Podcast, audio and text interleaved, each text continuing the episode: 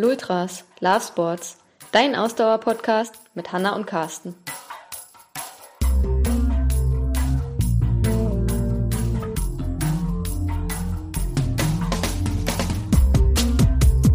Philipp Behrens ist das, was man einen Vollblutsportler nennt.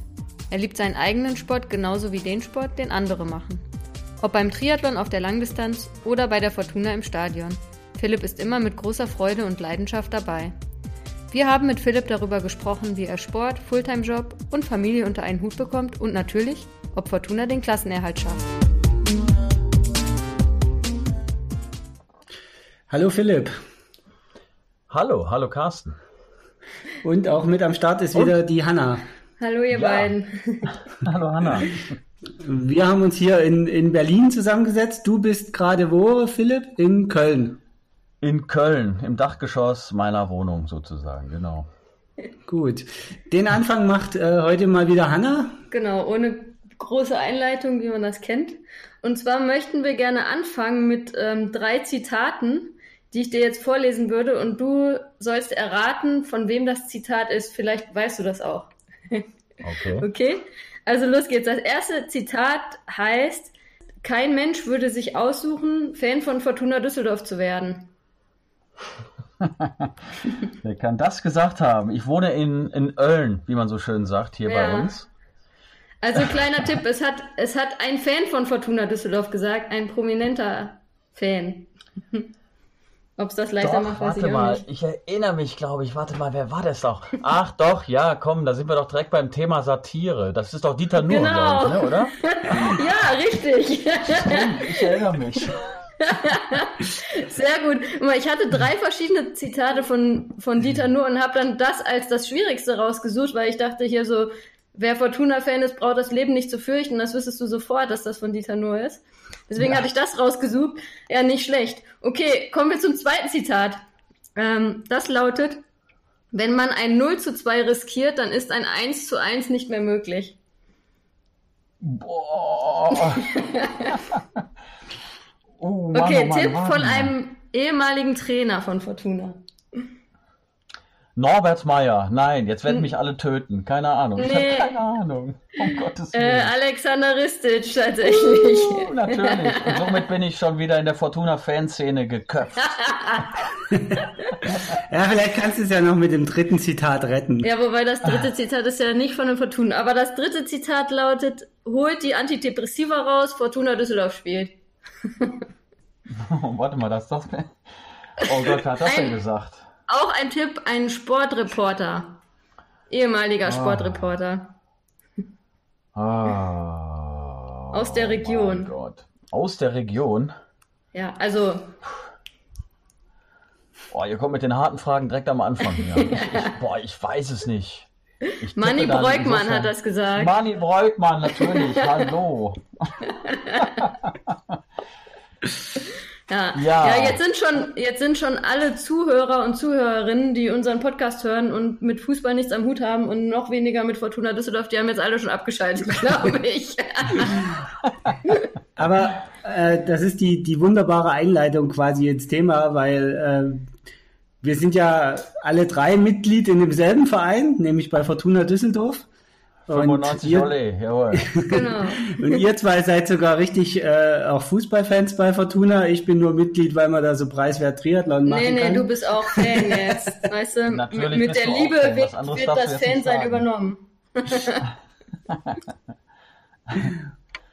Und genau, also deswegen äh, die Fortuna Düsseldorf Zitate, weil äh, wir eben nicht nur den Fußball bei Fortuna, sondern auch die, die Leidenschaft für den Triathlon dort gemeinsam ausleben können. Und äh, ja, genau, deswegen haben wir so angefangen mit den Fußballzitaten heute mal, obwohl ja ausdrücklich in unserem Podcast soll es ja nicht so oft um Fußball gehen. Ja, aber die Zitate, nee. die wir ausgewählt haben, die sind ja auch so ein bisschen charakterisierend, ne? So schon für, für unser Dasein, Philipp, als, als Fußballfans, ne? Weil äh, das, das sagt ja alles schon so ziemlich viel, glaube ich, darüber aus. Ja, die Verbindung ist doch die Leidensfähigkeit eigentlich, genau, oder? Genau. Das ist die Leidensfähigkeit, das schafft die Verbindung zum Triathlon. Das ist sensationell einfach. Das findet das, man boah, das hast, ja. die, die Überleitung hast du jetzt gegeben. Die war auch nicht von schlechten Eltern, ja. Allerdings. Genau. Ja, da wollen wir da vielleicht mal gleich irgendwie äh, ansetzen ähm, und die Frage stellen, wie bist du eigentlich ähm, zum Triathlon gekommen? Und sag jetzt ja. nicht, ja, Fortuna hatte eine Triathlon-Abteilung. nee, nee, nee, das hat viel früher begonnen tatsächlich. Also bei mir, ich bin so ein On-Off-Typ gewesen. Jetzt nur noch On, aber das erste Mal On war schon 1989. Das war ein Jahr vor meinem Abitur. Da gab es irgendwie so ein Schnupper-Triathlon, so hieß das damals. Schnupper-Dreikampf mhm. in Neuss. Also damals in Düsseldorf noch gewohnt und äh, dann gab es in Neuss ein Schnupper-Triathlon. Äh, da sind wir dann hin. Das war dann eben die Wechselzone 1 war dann quasi der Fahrradparkplatz vom Freibad. Und da stellten man auch seine ja, Rennräder oder Kinderräder äh, einfach so in diese Radständer rein schwamm dann irgendwie 300 Meter und dann fuhr man so ein bisschen Fahrrad und es war alles noch so ziemlich jung und in den Kinderschuhen. Dann hat sich aber erstmal wieder erledigt. Das war eine nette Erfahrung und dann hat es mich äh, diverse Städte etc. dann im weiteren äh, Verlauf äh, verschlagen und dann bin ich irgendwann wieder um die Jahrtausendwende nochmal äh, zum Sport gekommen, habe dann in Bocholt eine Sprintdistanz gemacht, damals äh, schon ein toller Wettkampf. Einfach nur so, ich hatte dann äh, eine äh, Kollegin oder eine Freundin, mit der ich Abitur gemacht hatte, die war bei Giant gelandet. Äh, darf ich Marken nennen hier eigentlich? Also ja, ja. in dieser Firma gelandet, die bekannt sind auch für Rennräder etc. Und äh, die sagte dann, komm her hier, äh, ich habe ein günstiges Angebot, schießt dir das doch. Dann hatte ich plötzlich ein Rennrad wieder, bin wieder aktiv geworden, habe dann wieder so ein paar Wettkämpfe gemacht, eben Bocholt, Köln, äh, was war da noch dabei? Ich glaube, Emscher Nachttriathlon, so wunderschöne alte Wettkämpfe irgendwie im Ruhrgebiet. Äh, sensationelle Sachen. Hab dann aber das auch war, wieder zwei Jahre später aufgehört. Das war so um die Jahrtausendwende, 2001. Das, das waren aber alles noch eher so, so kurze, kurze Varianten, oder? Also so kurz und Sprint und. Genau, eigentlich nur Sprint war das das, das höchste der Gefühle für mich da. Ich hatte da auch. Aber hast du da schon, hast du da schon regelmäßig trainiert oder war das eher so, ja, für die Wettkämpfe so und so ein bisschen Sport gemacht, aber so richtig Triathlon gemacht? Oder hast du da schon wirklich richtig Triathlon gemacht dann? Äh, nein.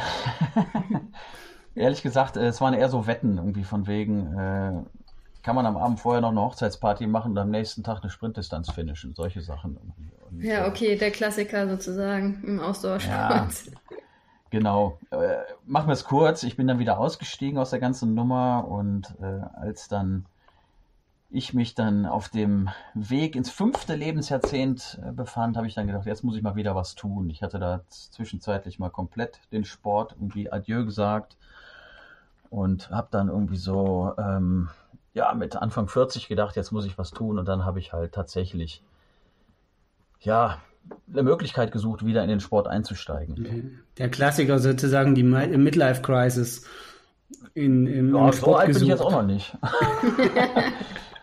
die, ich glaube, die Midlife Crisis kommt noch, aber ich habe, äh, glaube ich, mein Kampfgewicht von damals dann 110 Kilo gehabt okay. fühlte mich auch nicht so gut und dachte, ich muss irgendwie aktiv werden und erinnerte mich aus irgendeinem irrationalen Grund an äh, meine Triathlon-Karriere in Anführungsstrichen. Und dachte, ach komm, das versuchst du einfach nochmal. Fängst behutsam an und äh, ja, habe dann einfach wieder angefangen, so Sprintdistanzen zu machen. Und irgendwann habe ich dann gedacht, jetzt ein bisschen besser organisiert, abends mal im Internet gestöbert mal wieder bei der Fortuna aufgeschlagen und sah dann tatsächlich, dass äh, es eine Triathlon-Abteilung in meinem Lieblingsverein und Heimatverein äh, gibt und habe dann äh, den Präsidenten angeschrieben und habe gefragt, wie sieht's aus, kann ich da Mitglied werden? Der wurde ich direkt erstmal mit äh, Nein.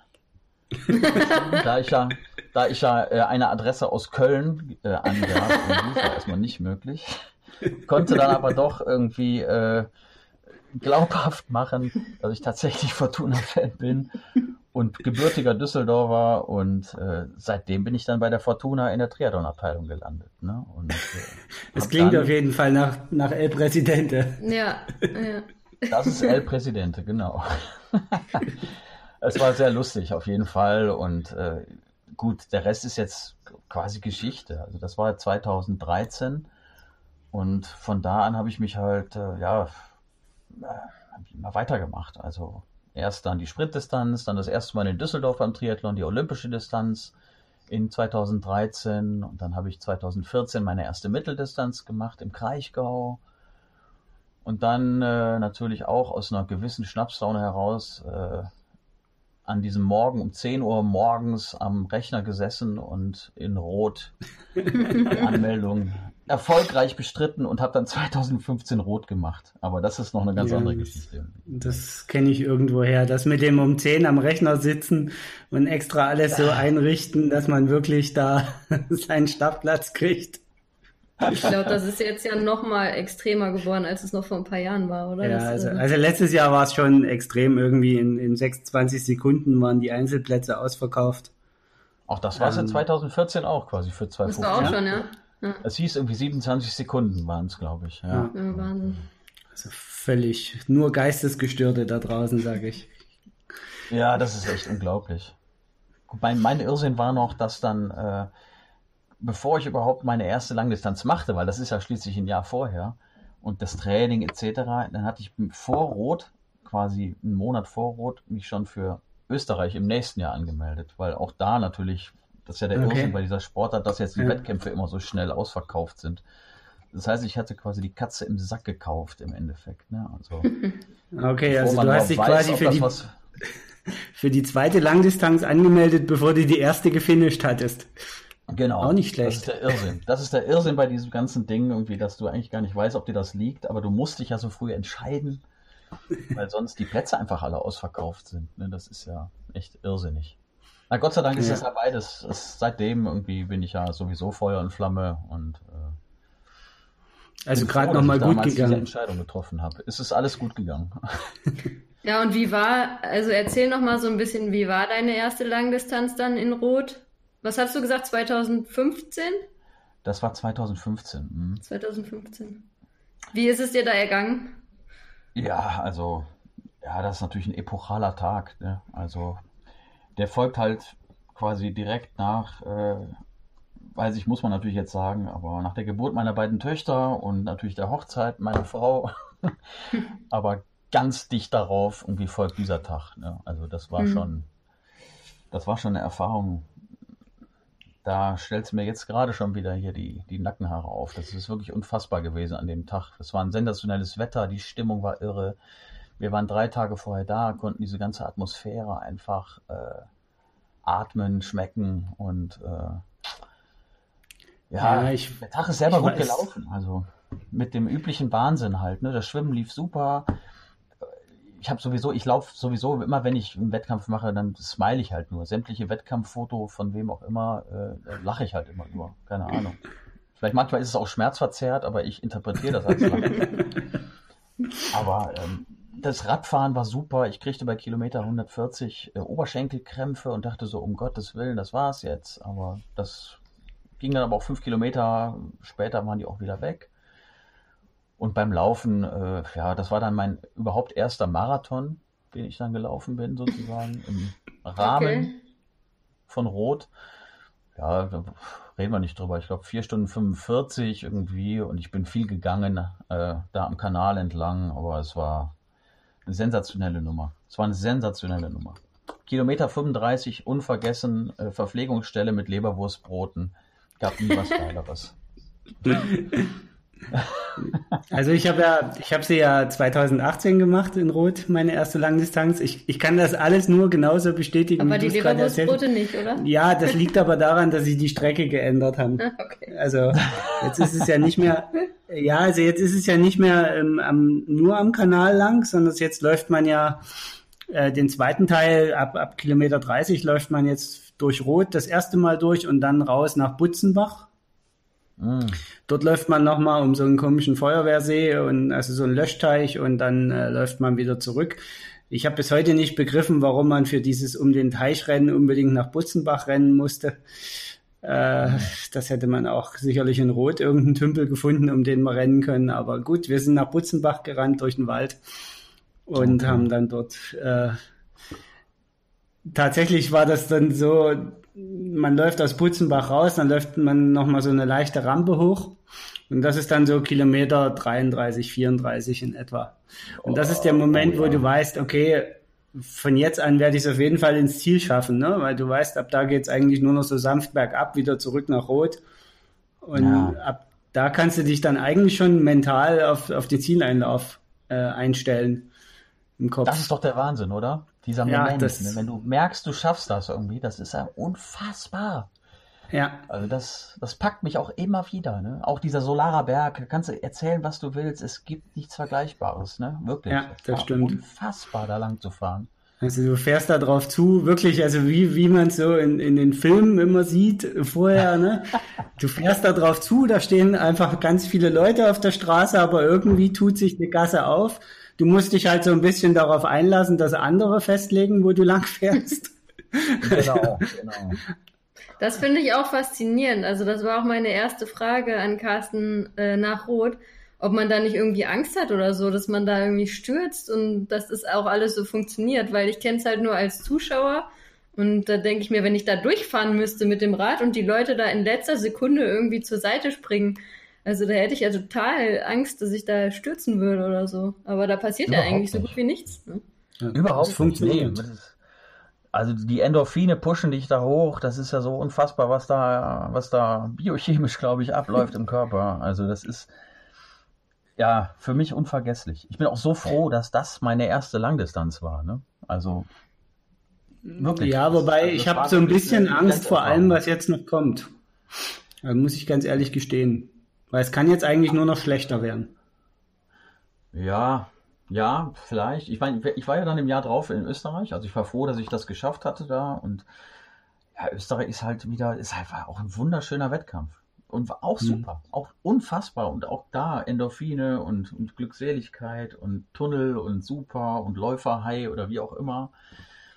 Aber, äh, und ich war sogar fitter und war auch eine halbe Stunde schneller als in Rot, auch wenn man das ja nicht so vergleichen kann aber trotzdem wird Rot das immer, wird immer bleiben, also glaube ich. Also, ich meine, gut, ich muss ja irgendwann mal äh, dieses Ding machen. Vielleicht kann man gleich noch kurz, irgendwie Lanzarote muss ich irgendwann machen einfach. Das ist aber bei mir familiär sozusagen äh, ja.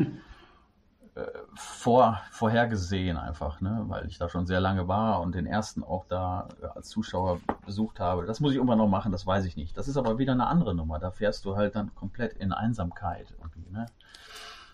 Die Radrunde. Insofern ist Rot einfach alleinstehend, glaube ich.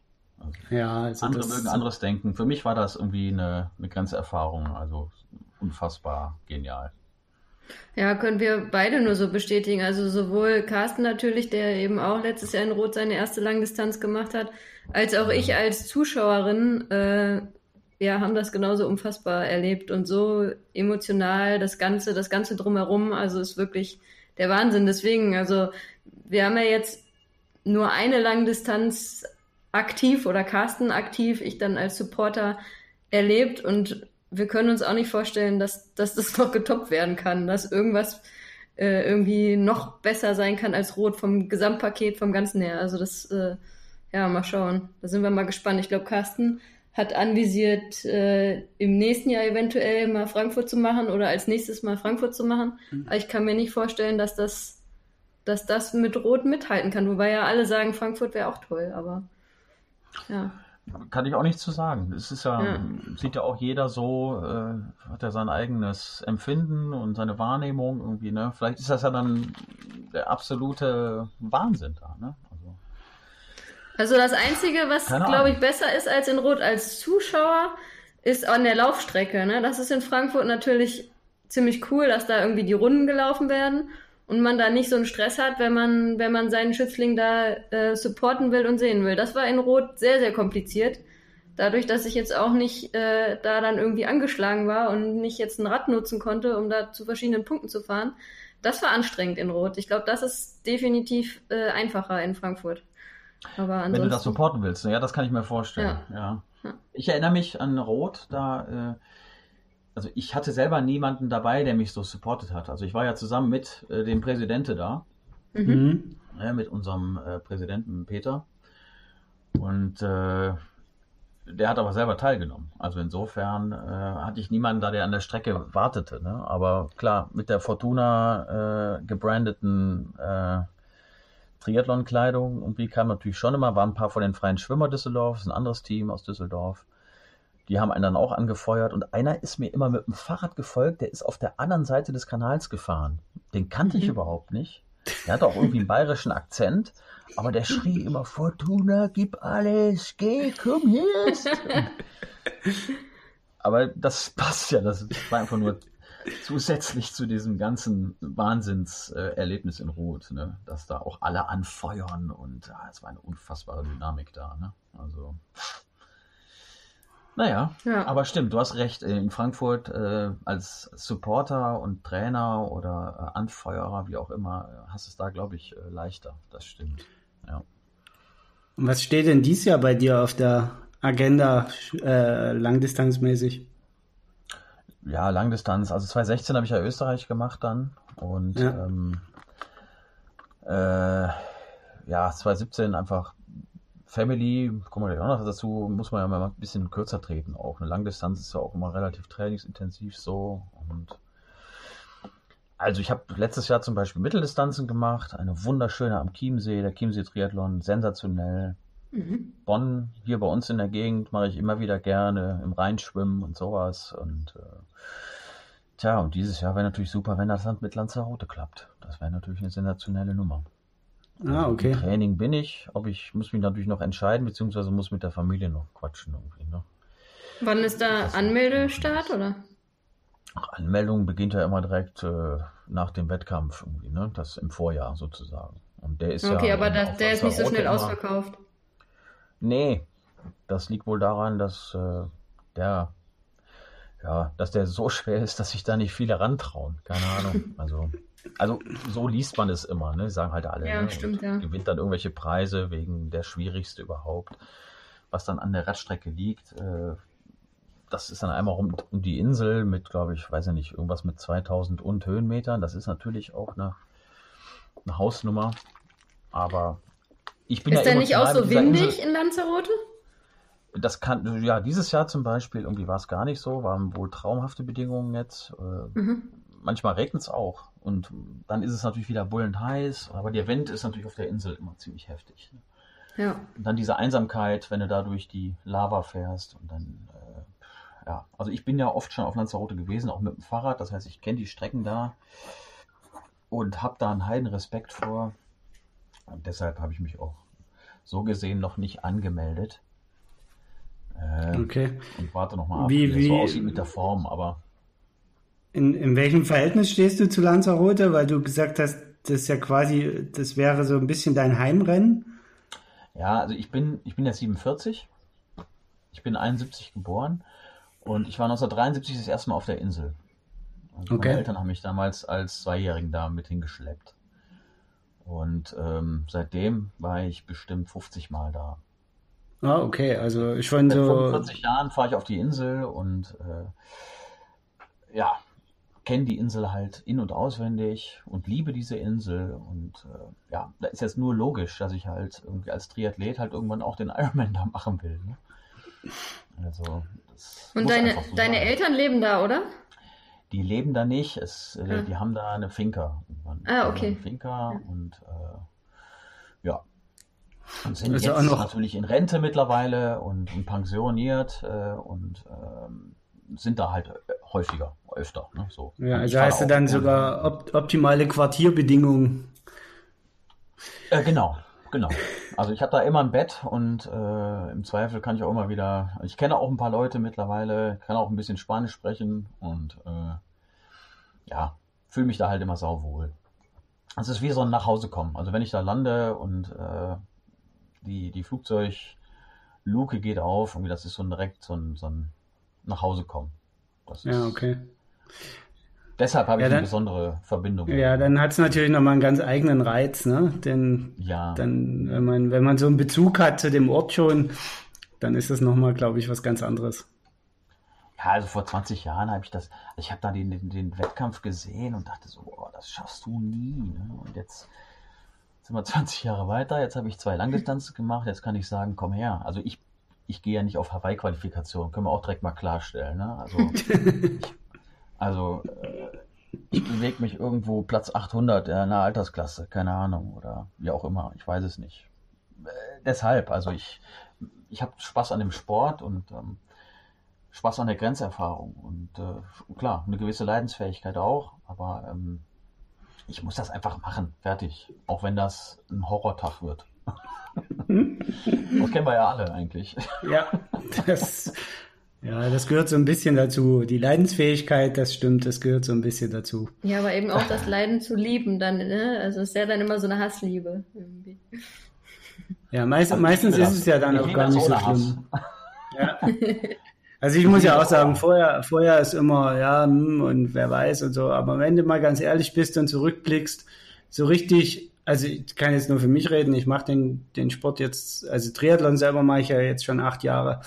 Ähm, es war nie so, dass ich wirklich, ich glaube nur ein einziges Rennen, wo ich richtig abgebrochen habe, weil es mir, weil ich auch gar nicht, weil es gar nicht mehr ging, ne? weil, weil ich mich wirklich, bei allen anderen Rennen kann ich im Nachgang sagen, ja, es hat es, es war dann doch immer für irgendwas gut und es hat immer irgendwie Spaß gemacht. Naja, und so Rennen, wo es einem so richtig, richtig schlecht ging, kann man, also ich auch an einer Hand abzählen. Also das muss ich sagen. Also ich habe ja auch schon viele Wettkämpfe, ja jetzt nicht im Triathlon äh, viel, aber beim Laufen.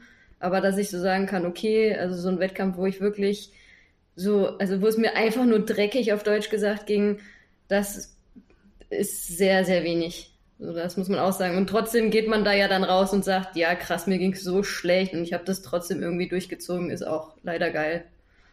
Also. Ja, ich frage mich auch manchmal, ob man damit so ein bisschen kokettiert auch, ne? Mhm. man, man, steht auch so ein bisschen drauf. Also komm, gestehen wir uns, uns ein. Also ich glaube auch, ja, also ich habe auch, also ich habe einmal Bonn abgebrochen, das war aber eigentlich nur, weil ich noch nicht so richtig genesen war. Mein Fuß tat noch so ein bisschen weh und das Zwei Wochen später war dann der, der, ähm, der 70, äh, 70 Dreier in, in, in Luxemburg, den wollte ich unbedingt gerne äh, finishen. Und dann habe ich Bonn halt nach dem Radfahren abgebrochen. So, das war, hm. das hm. war mein, mein einziges bis jetzt. Da hatte ich auch ein bisschen dazu knabbern. Habe ich auch, ne? Ich dachte so, ah, komisch, wollte es eigentlich nicht machen. Meine erste Mitteldistanz im Kraichgau, da damals 2015, da ist mir bei Kilometer, wann war das? Kilometer 10, vom abschließenden Halbmarathon. Ne? Da ist mir die, die rechte Wade zugegangen. Da bin ich gehumpelt. Ne? Ich hatte, glaube ich, eine Endzeit von 6 Stunden 45. War mir egal. Ich wollte ins Ziel kommen. Ne? Und im Nachhinein okay. bin ich froh, dass es so ist. Ne? Also, du hast ja, da war ich ja sogar was Besonderes. Da war ich ja sogar ein kleines Stück schneller im Kraichgau. Aber wir haben uns gerade angeguckt. Also Carstens erste Mitteldistanz, war das auch 2015 nee, oder war 2016. das 2016? Ja. Nee. Ja, doch.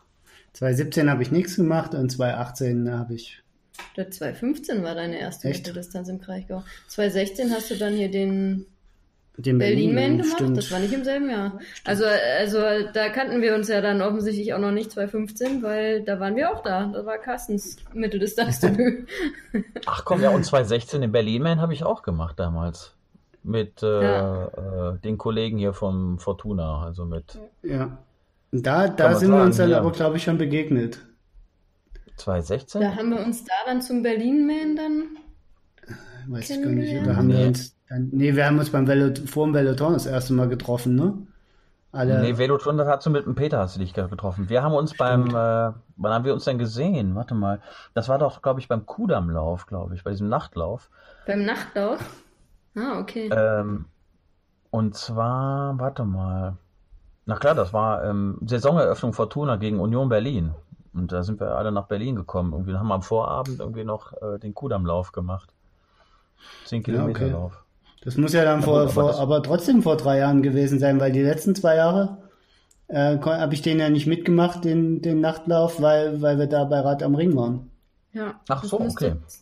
2016 Das muss dann 2016 gewesen sein. Saisoneröffnung 2016, genau, ja, Spätsommer ja. dann halt, ne, so. Ja. ja, genau. Genau, da waren wir ja auch noch zusammen dann beim, beim Spiel dann, genau. Da war auch gutes Wetter, das weiß ich. Stimmt. Ja. Genau. Mann, war das ein Spiel. 1-1 war es, oder? 1-1. Ja, ich glaube 1-1. Wenn wir da ewig an dem Kanal langgelaufen sind, um in das Stadion zu kommen bei Ja. Union. Genau. Oh ja, genau. Ich erinnere mich. Und Aber die Polizei dann Stadion. irgendwann gesagt hat, da nicht mehr lang. Ihr müsst jetzt außen rumlaufen.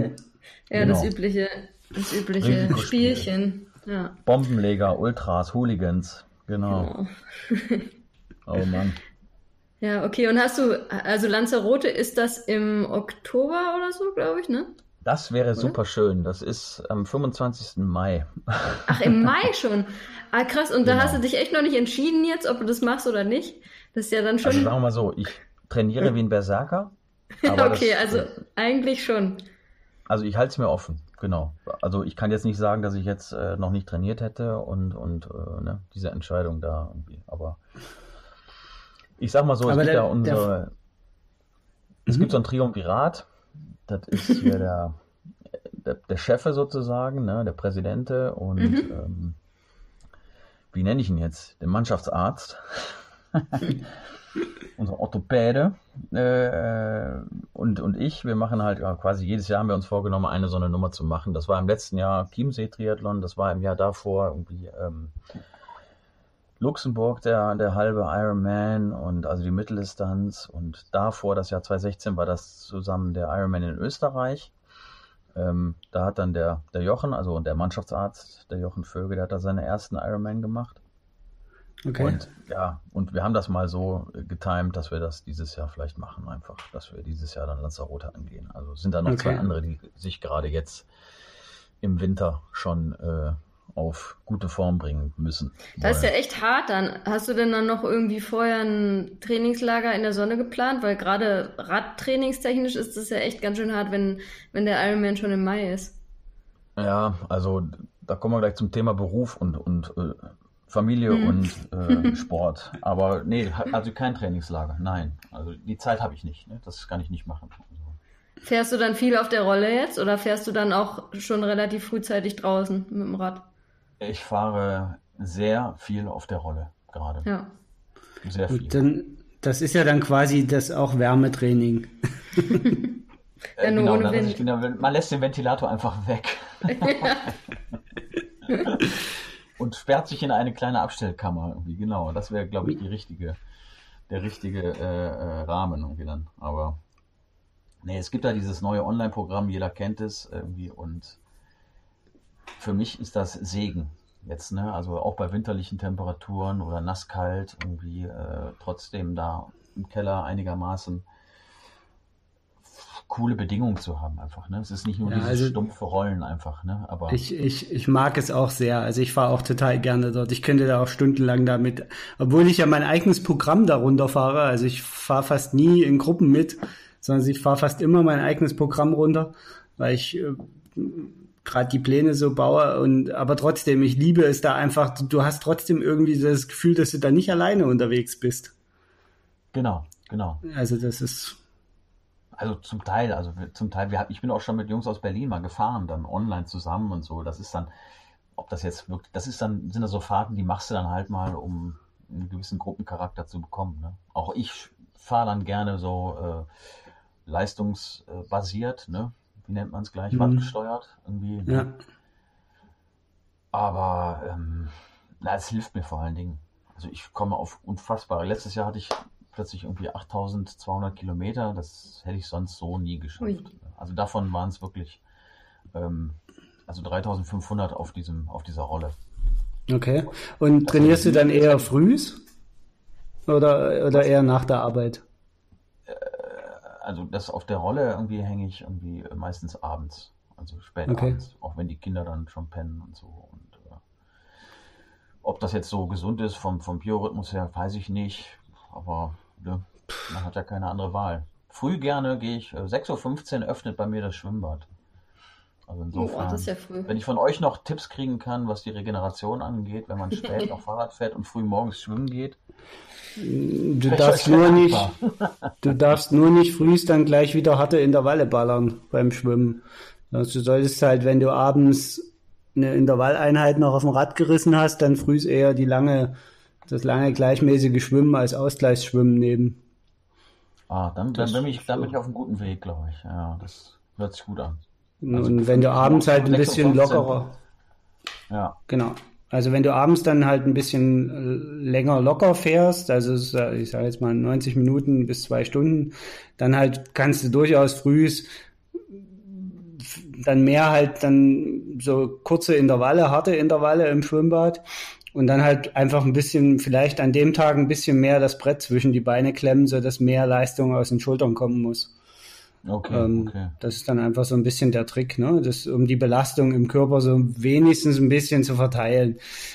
Ganz ehrlich, optimal ist es nie bei uns, weil das Thema Regeneration ist bei all unseren Berufstätigen ein, ein Thema, ne? Also du, mhm. eigentlich regenerieren wir alle zu wenig. Ja. Genau, wollen alle trainieren wie die Profis, aber vergessen dann immer, dass wenn man einen Fulltime-Job äh, dabei hat, dass das ein bisschen was anderes ist, während die Profis dann die Zeit nutzen, um zu regenerieren, in der wir arbeiten. Hm? Ja, genau. Ja. So fühlt es sich auch manchmal an.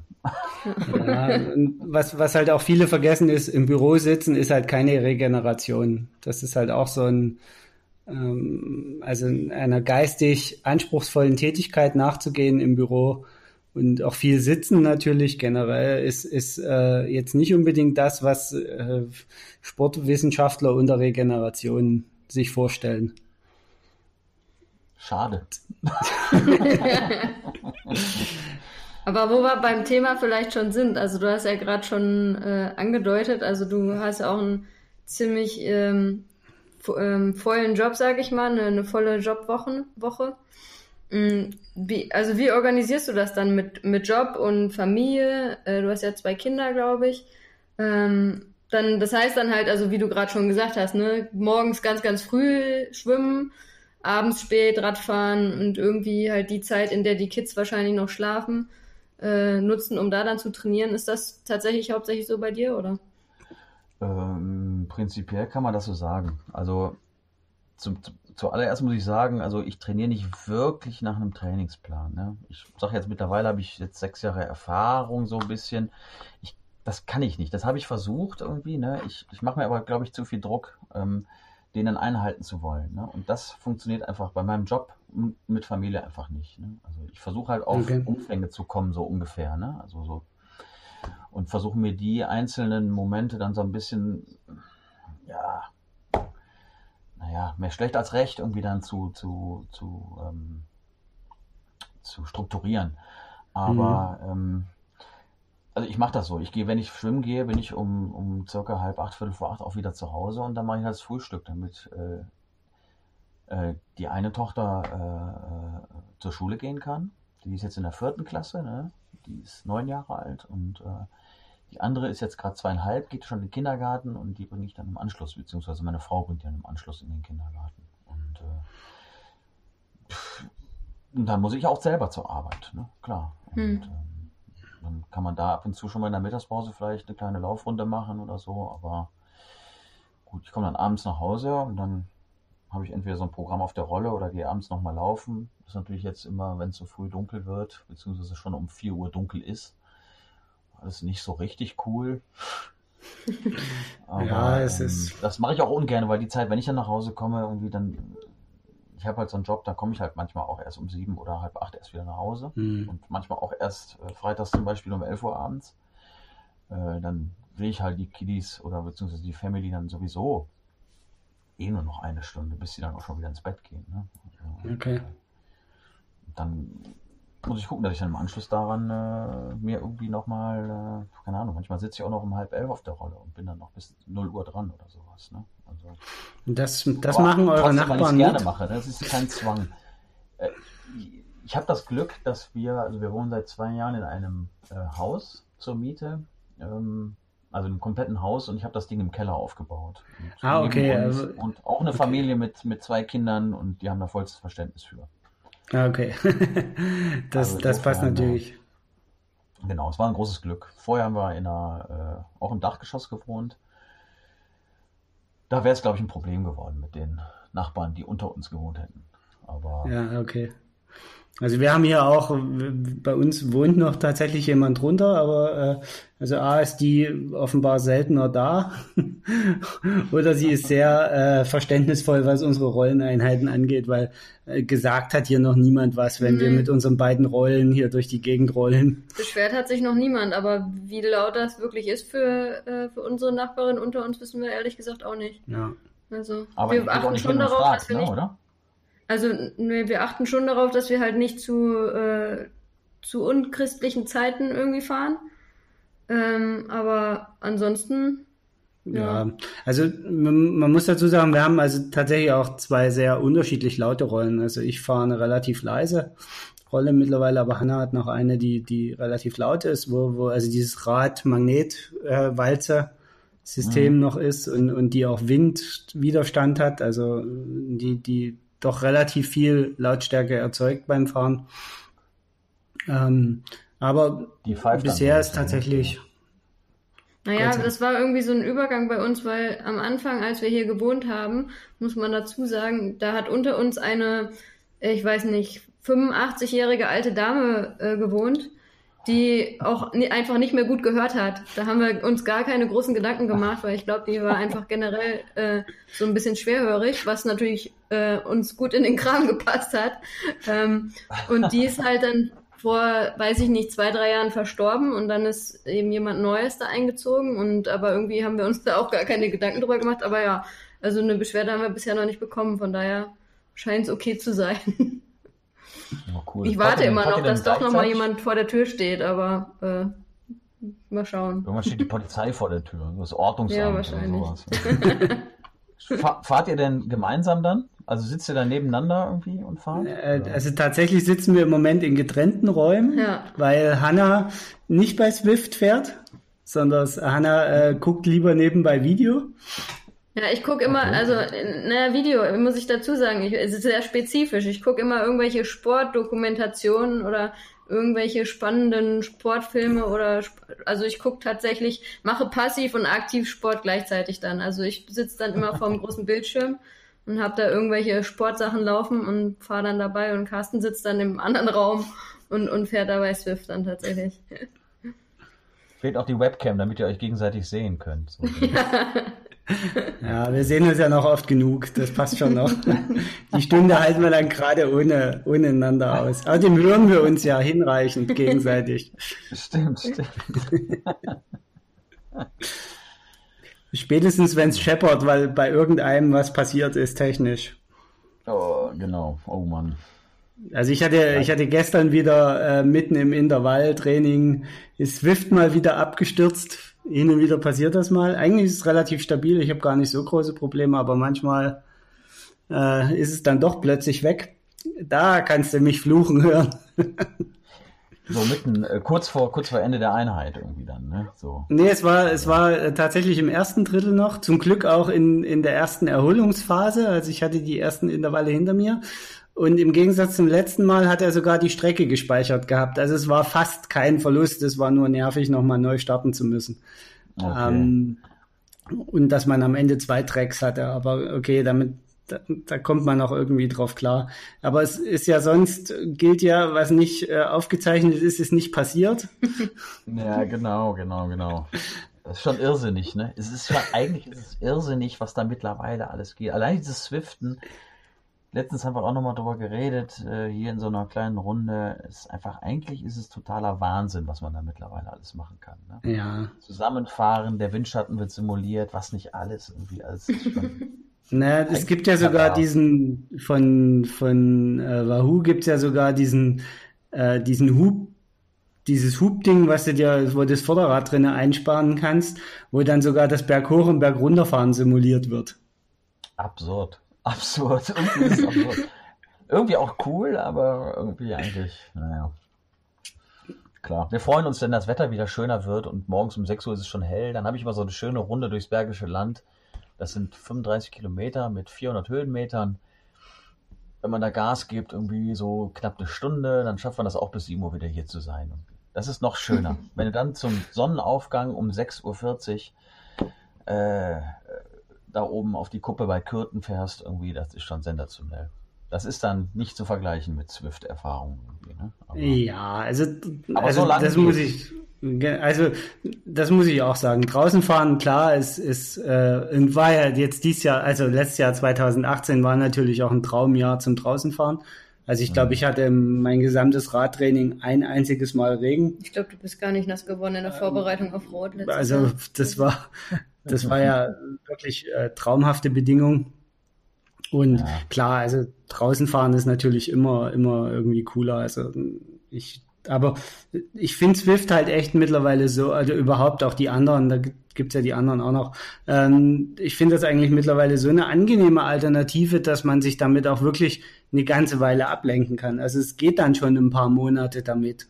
Ja, und du hast halt keinen Aufwand, ne? Das ist halt auch der große Vorteil. Du bist zu Hause, setzt dich aufs Rad und fährst los. Ne? Ja. Also, das, äh... Was wieder für mich super ist, ne? Also ich verliere da ja. nicht die Zeit.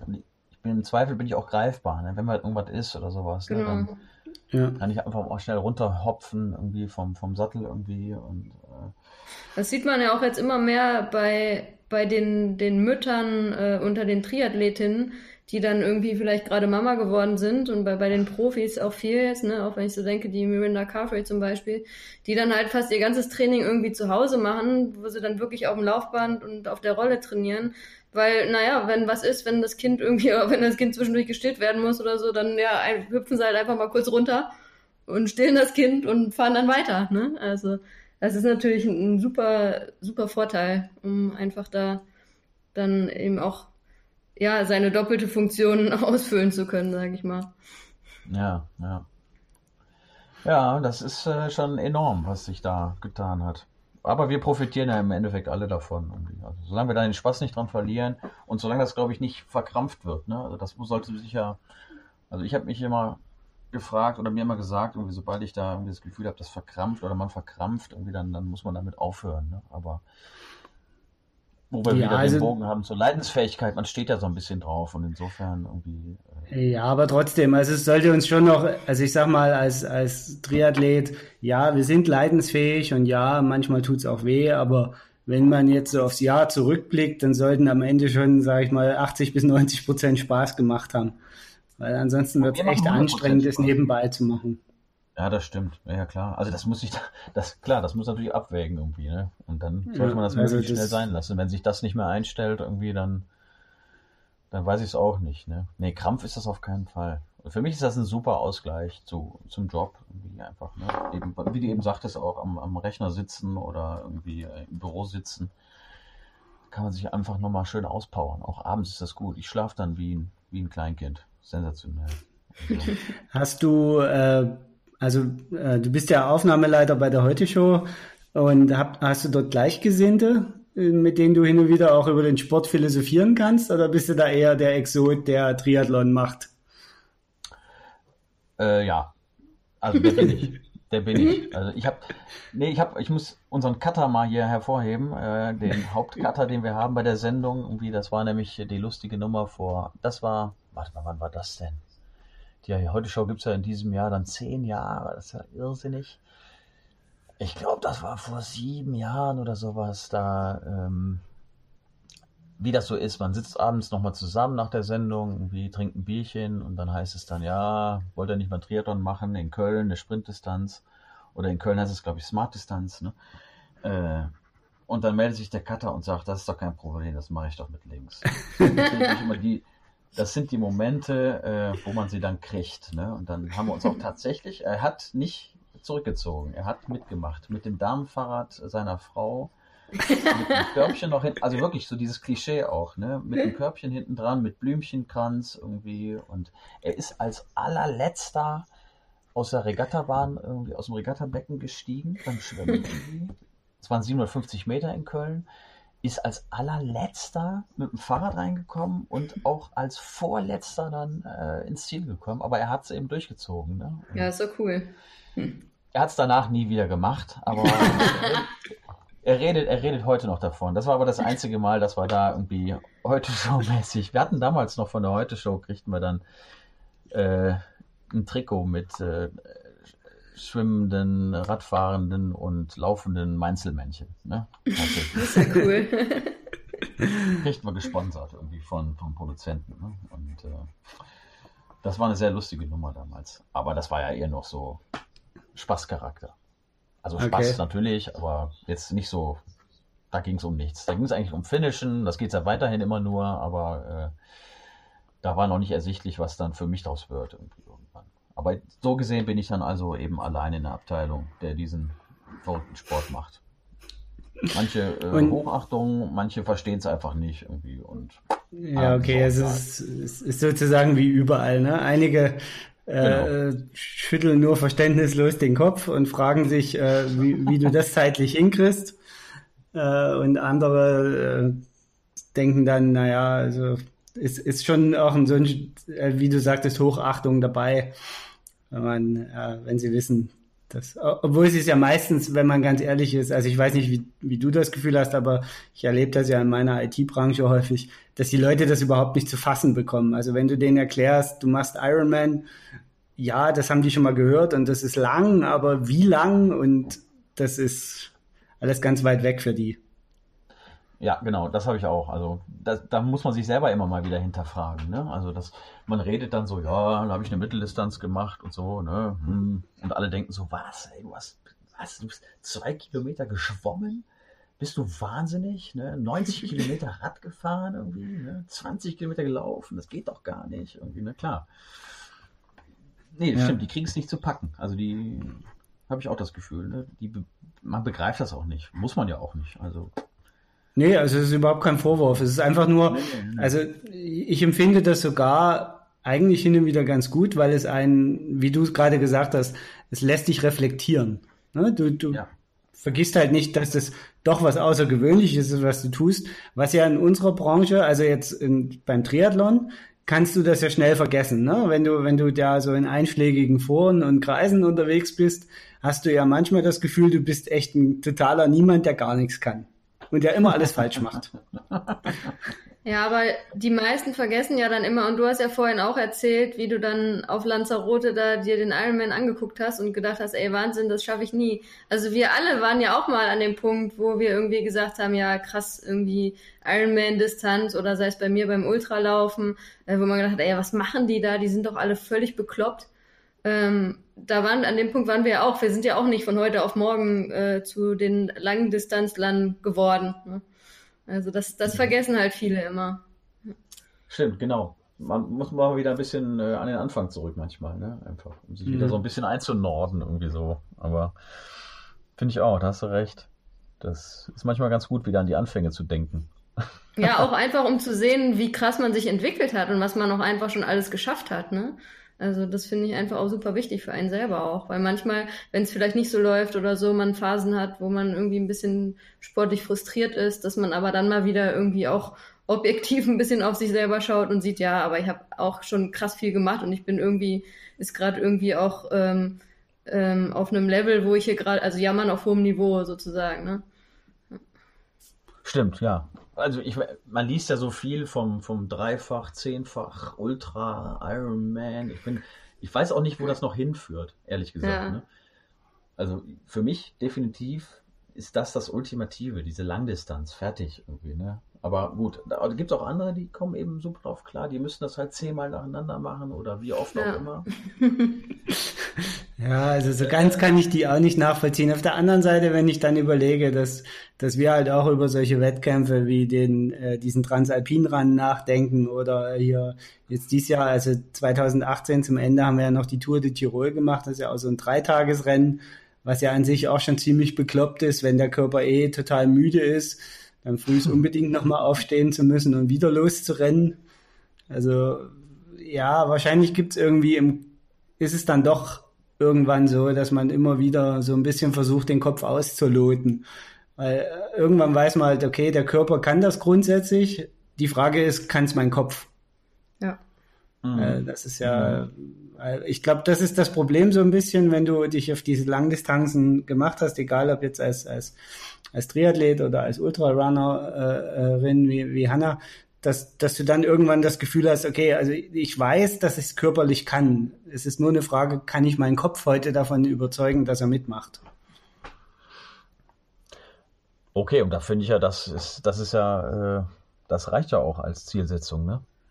Also, ja, also absolut. Also, ausdrücken? Also, ich finde es ja gerade spannend irgendwie, dass man, also gerade diese mentale Geschichte einfach, ne? Das ist ja eigentlich auch dieser Moment, wenn du bei Kilometer 20 sagst, irgendwie du willst aufhören, du hörst jetzt auf, fertig. Also bei Kilometer 20 vom Marathon dann, ne? Und du, ja. der Körper will nicht mehr, aber der Kopf, der sagt dann einfach, und du schaffst das doch, ne? Fertig. Und dann machst du halt weiter und plötzlich geht's wieder. Das sind ja so diese wahnsinnigen Ja. Momente eigentlich, ne? Die man ja auch sucht. Also die ich jetzt zumindest auch gesucht habe und in Rot und Österreich auch gefunden habe, ne? Wo man dann nachher denkt, Ja, also- irgendwie, krass. Ja, aber so, so klar. Ich meine, ich denke mal drüber nach irgendwann. Es gibt dieses wunderschöne Ding äh, von Lanzarote. Ich bin halt sehr äh, fixiert auf diese Insel. Lanzarote nach Fuerteventura schwimmen. Ne? Oh, Ist oh auch Gott. super. Nach Fuerteventura. Das sind zwölf Kilometer. Zwölf Kilometer durch den Atlantik. Das, das ist so eine Nummer. Das ist, Viel Aber- Spaß. da musst du aber noch ganz schön oft früh um sechs schwimmen gehen und Kacheln zählen. aber das ist alles Zukunft. Äh, keine Ahnung. Also, ich habe jetzt die nächsten drei Jahre noch nicht geplant. Ja, aber, aber das ist genau das, was ich gerade meinte. Ne? Also irgendwie äh, unbewusst entwickelt man sich doch irgendwie immer weiter und Ja. sucht sich neue Kopfherausforderungen. Weil wie gesagt, vom körperlichen her weiß man, dass man den Körper über Grenzen hinwegsetzen kann, die sich andere gar nicht vorstellen können. Also wenn ich mit meinen Kollegen oder Kolleginnen rede, wenn ich denen irgendwas von Marathon erzähle, ist bei denen schon, oh Gott, 42 Kilometer, so viel laufe ich die ganze Woche nicht. Ja, So, ja. und man weiß es, dass es geht und also fängt man dann doch an, darüber nachzudenken, was könnte ich meinem Körper denn noch antun, um ihn ein bisschen zu stressen. Du hast recht. Du hast vollkommen recht. Eigentlich sind wir alle irre. Wir sind alle irre. Ja, Ja, aber positiv. Positiv irre, natürlich. Ja, klar. ich sag mal, man muss das ja immer so sehen, ne? Solange wie wir auf der Rolle sitzen oder schwimmen, können wir keinen anderen Blödsinn machen. Genau. Also von daher, also von daher ist alles gut. Äh, Sonst Also du hast ja jetzt, du hast ja jetzt schon gesagt, okay, also dieses Jahr steht dann wahrscheinlich Lanzarote auf dem Plan. Hast du noch irgendwie einen anderen Wettkampf dann für dieses Jahr geplant oder soll es dann wirklich nur Lanzarote sein? Ähm, nee, also ich habe jetzt im Frühjahr äh, zwei, zwei Duathlons, die ich mache, aber das sind kurze Distanzen, ne? So als dachte, ja Vorbereitung so ein bisschen machen. dann. Vielleicht so eine potenzielle Vorbereitung einfach. ne? Ja. Du musst irgendwie, irgendwas musst du ja machen und bis, bis Mai ist ja hier quasi nichts los, ne? Also Ja. ich komme ja nicht weg. Also die Saison geht ja erst im Juni los, ne? Und insofern äh, sind es zwei Duathlon-Wettkämpfe. Ähm, zum Chiemsee würden wir halt gerne nochmal, ne? Das ist im Juli. Mhm. Chiemsee ist halt ein wunderschöner Wettkampf da unten, schwimmen im Chiemsee und dann da durchs Chiemgau irgendwie radeln. Das ist einfach eine irre Nummer. Das war sehr schön letztes Jahr, das war eine coole Erfahrung, möchte man gerne nochmal machen. okay. Zwei von uns haben auch da nicht gefinisht, müssen es also nochmal machen. Wir sind da mit einer fast Fußballmannschaft stärker angereist irgendwie ne? und sind da auch sehr gastfreundlich aufgenommen worden und ja, also es war eine tolle Erfahrung da. Super nette Leute. Darum geht es ja eigentlich auch, ne? Tolle Umstände, Mhm. tolle Leute und, äh, und viel Spaß einfach, ne? Drei Tage auch mal abschalten. So. Macht deine Frau eigentlich auch Sport oder er, erträgt sie dich nur? Bitte? Entschuldigung? Macht deine Bitte, Frau eigentlich auch Sport oder erträgt sie dich nur? Die erträgt mich. Mhm. Manchmal auch nicht.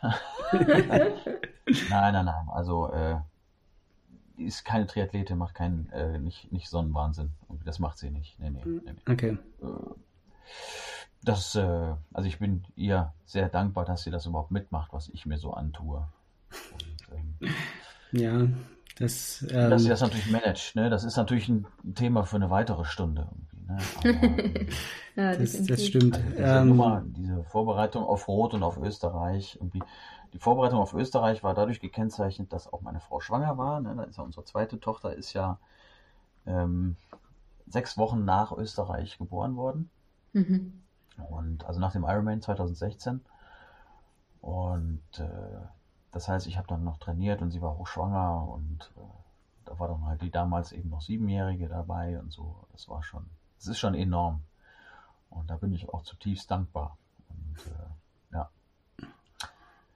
dass das irgendwie so funktioniert, dass ich da so meinen kleinen Ego-Trip da fahren darf. So muss ich es ja leider auch nennen. Ja, so ein bisschen äh, egoistisch ist das schon, was wir da immer machen. Das äh, kann man so sagen. Ähm, ich würde sagen, wir versuchen nochmal den Schwenk zurück äh, in die, in die zu, den, zu, zu, zu, den sportlichen Anfängen von, von der Sendung oder von, von dem Track hier. Äh, wie ist es denn jetzt für dich so, außer dass du nicht gleich beim Triathlon aufgenommen wurdest im, in, in, in Düsseldorf, so als Fortuna-Fan in Köln zu leben?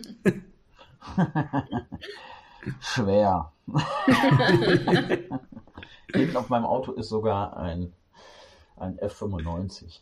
Ui, das ist aber mutig. Äh, mit Kölner Kennzeichen, genau. Mit Kölner Kennzeichen. Also ich sag mal so, ich arbeite ja im, äh, wir produzieren ja die Heute-Show in Köln-Mühlheim und ähm, da arbeiten jetzt während der normalen Sendungswoche einfach so circa 40 Leute. Davon sind 30 Kölner und natürlich alle FC-Fan. und neun Dortmunder. Insofern hatte ich es gerade sehr leicht. Äh, das war sensationell natürlich. Ich war natürlich auch im Stadion beim Sieg gegen Dortmund und am nächsten Tag bin ich da feiernd eingelaufen sozusagen. Ne? Also es ist nicht einfach. Ich bin auf jeden Fall der einzige Fortuna-Fan, wenn wir uns, wenn wir es mal so halten. In weitem Umkreis bin ich der Einzige. Aber ich halte die Fahne hoch. So sieht's aus. Sehr gut. ja, du kannst, du kannst ja den, den Kollegen sonst einfach mal anbieten, dass sowas einzuführen wie das, was die Fortuna Triathleten regelmäßig machen, zu Auswärtsspielen zu laufen, so 30 Kilometer Longjogs zu machen und solche Sachen.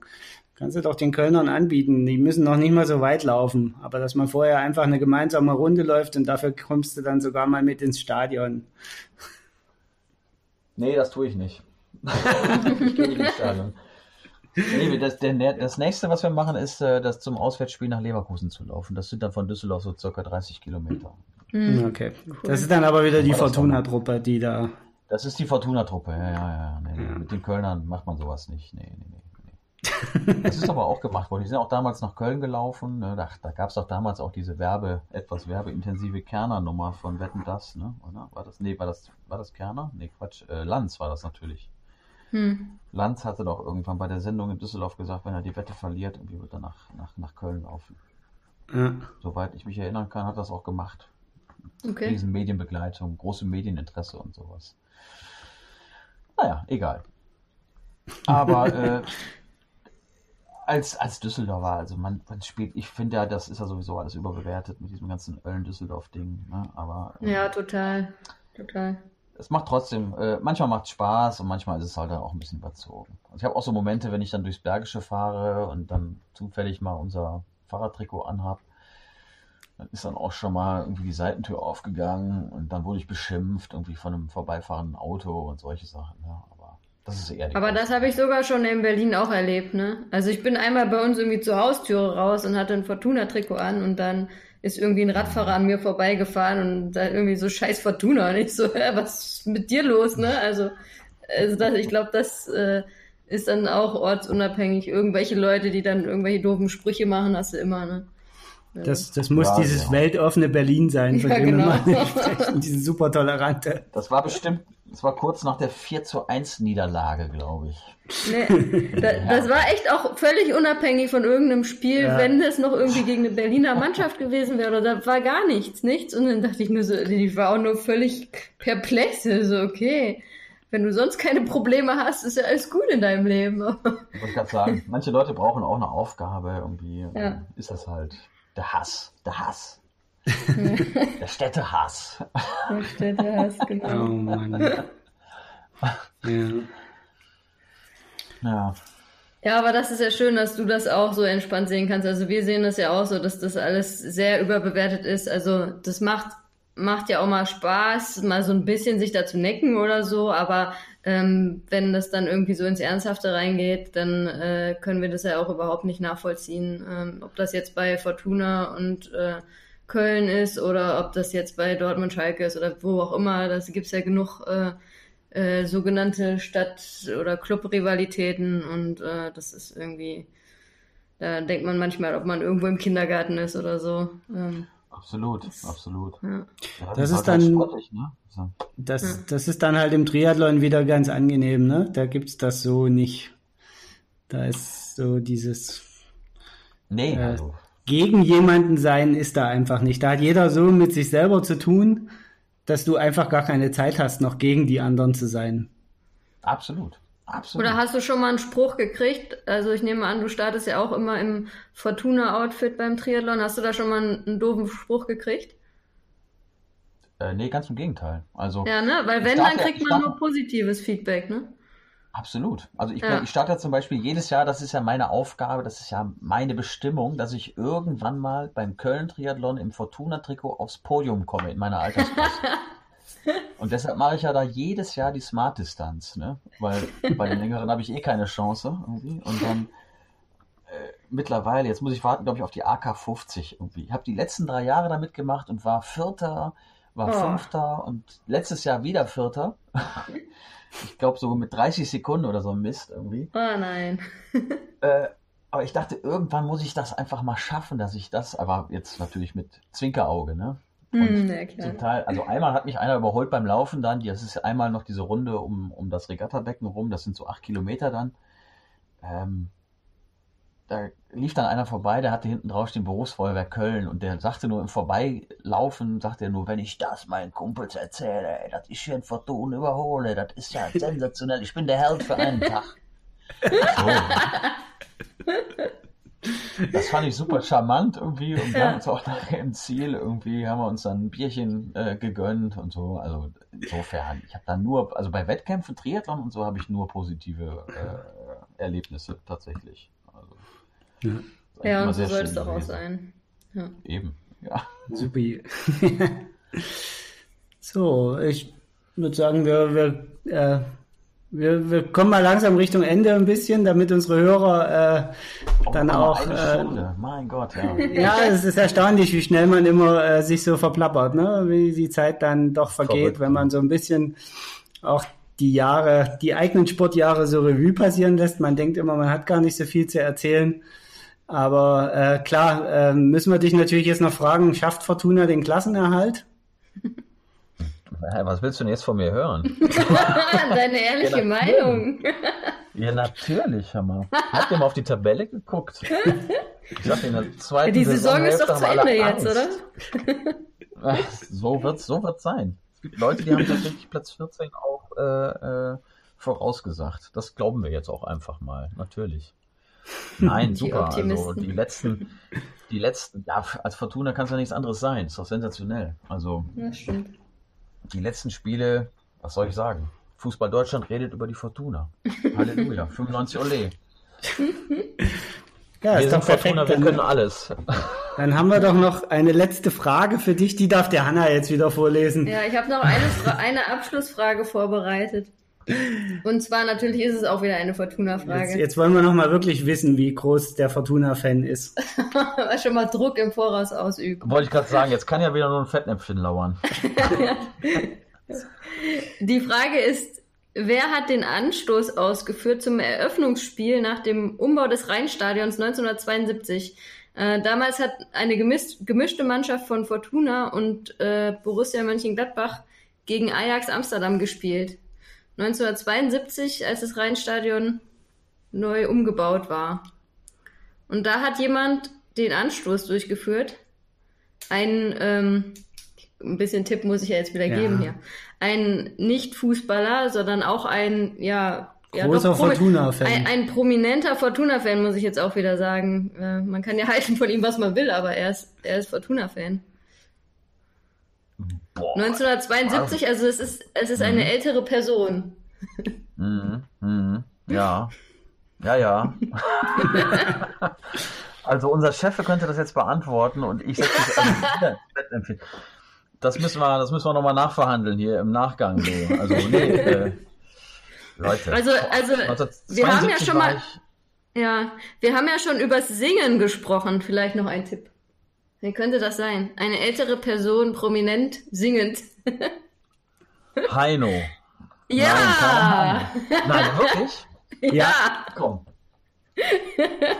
Ich muss zugeben, ich habe es auch heute äh, beim Googlen rausgefunden. Also ich wusste es selber auch nicht, muss ich, Wir- wir muss ich muss- zugeben. Wir mussten die Frage jetzt einfach drinnen lassen, einfach um der Welt mitteilen zu können, dass Heino Fortuna Düsseldorf-Fan ist. Genau. Das ist, weißt du, du weißt immer, am Ende einer, einer Sendung kommt das unnütze Wissen. Heino, Leute, ich, ich frage mich jetzt nur gerade, wie ich das jetzt hier rausgeschossen habe. Keine Ahnung.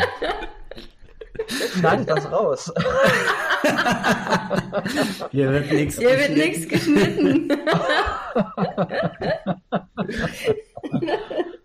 ja, Oh, tatsächlich, das habe ich gefunden. Heino hat damals mit, äh, oh, mit wem war's? Mit, äh, wer war's von Fortuna? Ich weiß es gerade gar nicht. Und Johann Cruyff oder so war dabei von Amsterdam und Heino hat den Anstoß gemacht. Sensationell. Sensationell, ne? Ja. Kann man es auf YouTube finden? Gibt es doch bestimmt, da waren noch Kameras dabei. Ja, bestimmt. Wahnsinn. Also ich habe nicht danach gesucht, aber bestimmt gibt's da was. Da muss man, muss man nochmal genauer recherchieren. Ach, sensationell. Ja, vielen Dank. Man lernt nie Ja. aus. Ich sage ja, das unnütze Wissen. Ganz zum Schluss gibt's immer noch einen, äh, den Pro-Tipp. Ganz am Anfang haben wir die Trainingstipps heute verteilt und zum Schluss den Pro-Fortuna-Wissenstipp. So, ist für jeden heute was dabei. Ja, super. Also ähm, vielen lieben Dank, dass du ähm, dich äh, mit uns zum Interview ähm, ja, virtuell getroffen hast. Ähm, wir wünschen dir natürlich alles, alles Gute. Viel Ähm, Erfolg für Lanzarote. Genau, wir hoffen, dass es klappt mit Lanzarote. Wir werden das natürlich Ah, weiter ja. verfolgen. Wann, wann ist das denn genau eigentlich im Mai? Weißt du das? Am 25. Am Das ist 25. Das Rennsteig. An, an, an unserem Rennsteiglaufwochenende, ja. da werden Oh, wir auch okay, auf jeden okay. Fall an euch denken, wenn das klappt. Ähm, Ja. Und ja, wir hoffen, dass wir uns bald auch mal wiedersehen auf einem Wettkampf natürlich. Ja, Vielleicht ist ja dann bitte, die- auf jeden Fall. Die, die nächste ähm, Langdistanz dann mal wieder eine gemeinsame oder so, wenn, Ja, wenn Carsten so, äh, die nächste Langdistanz macht. Ähm, Ja, sehr ich bin gerne. ja jetzt auch, ich bin ja jetzt auch äh, dieses Jahr in Planung, äh, mein Triathlon-Comeback zu feiern. Also äh, vielleicht bin ich dann Oh, was auch mal wieder aktiv dabei. Ja, also ich muss ja jetzt erstmal wieder klein, klein einsteigen. Also wir sind beide im Kraichgau jetzt gemeldet, ich aber nur für die, für die olympische Distanz. Carsten macht wieder die Mitteldistanz im Kraichgau. Und eigentlich ähm, ist die Planung oder war die Planung, dass ich in, äh, in Sylt äh, in Sylt, Quatsch, äh, in Rügen die Mitteldistanz mache. Ach, Aber die ist ja was, jetzt ne? äh, irgendwie in der Diskussion, dass die wahrscheinlich nicht stattfindet. Oh Mann, Ähm, ja. also mal schauen. Nichtsdestotrotz möchte ich eigentlich, wenn alles gut läuft, muss man ja mal schauen. Aber wenn alles irgendwie im Training gut läuft, würde ich schon gern äh, in der zweiten Jahreshälfte irgendwann dann auch eine Mitteldistanz angehen, weil bei mir ist ja auch eher so, ich bin ja generell eher so auf längeren Distanzen fühle ich mich wohl. Ähm, Mal schauen. Also da ja, muss ich noch mal gucken, was ich da dann sonst alternativ mache. Ähm, aber erstmal gucken, dass ich jetzt Kraichgau schaffe, weil ich bin ja echt, ich habe drei Jahre lang gar kein Triathlon mehr gemacht und ja auch nur da irgendwie mal für eine kurze Zeit. Also ich kann nicht ordentlich schwimmen und Radfahren kann ich eigentlich auch nicht gut. Ich kann nur ein bisschen laufen, deswegen erstmal schauen, dass ich da irgendwie durchkomme. Bisschen ja laufen. eigentlich gar nichts. Eigentlich können wir Genau. alle. Genau, deswegen machen wir Triathlon, weil wir nichts richtig können. Ah. Ja, also vielen Dank, dass äh, ihr mich da angesprochen habt und ich habe das sehr, sehr gerne gemacht. also finde ich toll, dass ich hier teilnehmen durfte. Vielen Dank dafür, wirklich. Ja, Sehr gerne. dann äh, sagen wir schon mal Ciao zu unseren Hörern und Hörerinnen.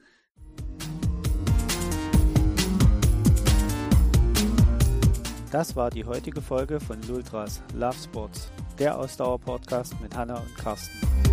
Wenn es dir gefallen hat, würden wir uns über eine 5-Sterne-Bewertung bei iTunes freuen. Kommentieren und mitdiskutieren kannst du auf unserer Webseite www.ausdauer-coaches.de oder schau einfach in unserer Lultras Facebook-Gruppe vorbei.